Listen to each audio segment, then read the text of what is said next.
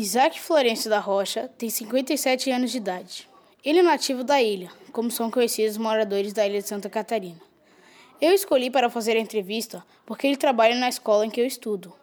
Ele comparou sua vida com uma árvore e, como muitas árvores, lançou sementes, deu frutos, fortaleceu suas raízes no Campeche e estendeu suas ramificações ao sul da ilha, chegando à armação do Pântano do Sul, a escola em que atua como professor há 31 anos.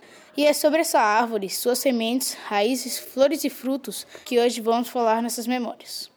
Quando eu era criança, contava nos dedos quantas casas e moradores havia no Campeche.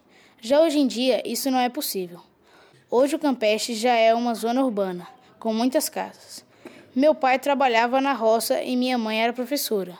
Não era fácil sustentar 16 filhos. As famílias cultivavam feijão, café, milho, amendoim, batata doce e especialmente mandioca, que usávamos no engenho de farinha. Uma parte era para consumo, outra parte era para venda e algumas vezes para trocar por outro alimento, como peixe. Minha família se dedicava mais à lavoura, enquanto havia famílias que se dedicavam mais à pesca. Quando eu, meus irmãos e minhas irmãs não estávamos na escola, estávamos na roça plantando mandioca, pois para fazer farinha precisava de mandioca. E de vez em quando também ajudávamos na pesca de subsistência. Quando a rede era grande, muitas pessoas tinham que ajudar a arrastá-la. Uma parte dos peixes ficava com o dono da rede e a outra parte era dividida entre os homens que ajudavam. Nós trabalhávamos muito na roça, mas quando chovia, podíamos brincar com os brinquedos que nós mesmos fabricávamos. Brincávamos de peteca, pé de lata, perna de pau. Ah, como era bom! Lembro-me quando minha mãe ou meu pai pedia para eu ir à venda comprar algo que estava faltando, como açúcar, e eu ia de perna de pau até lá. Como era divertido andar e brincar pelo mundo, vendo tudo lá de cima. Nós também brincávamos de bola. Muitas vezes a bola era uma laranja ou um limão. Só no Natal a gente ganhava uma bolinha de plástico, que quebrava muito rápido. Tinha também a bolinha de gude que a gente brincava com os vizinhos e as crianças. Brincávamos também de esconde-esconde e de barra. A gente também gostava de caçar passarinho, mas é claro que isso mudou muito hoje em dia.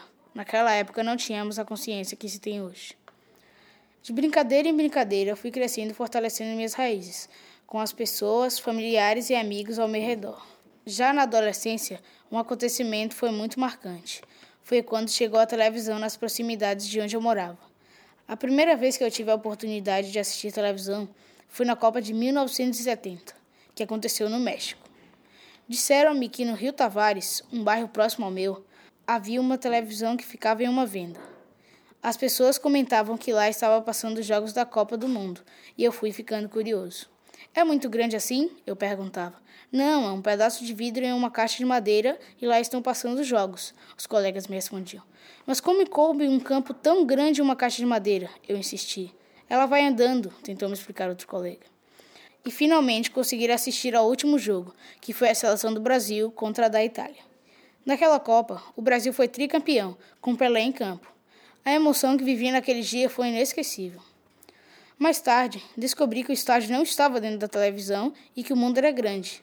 E mais tarde, ao estudar, descobri como as árvores são importantes e como elas são parecidas conosco. Hoje, ao olhar para os nossos morros ainda verdes, eu me alegro ao ver os garapuvus colorindo o sul da ilha durante a primavera. Sinto-me forte como eles, apesar de todas as dificuldades de uma época.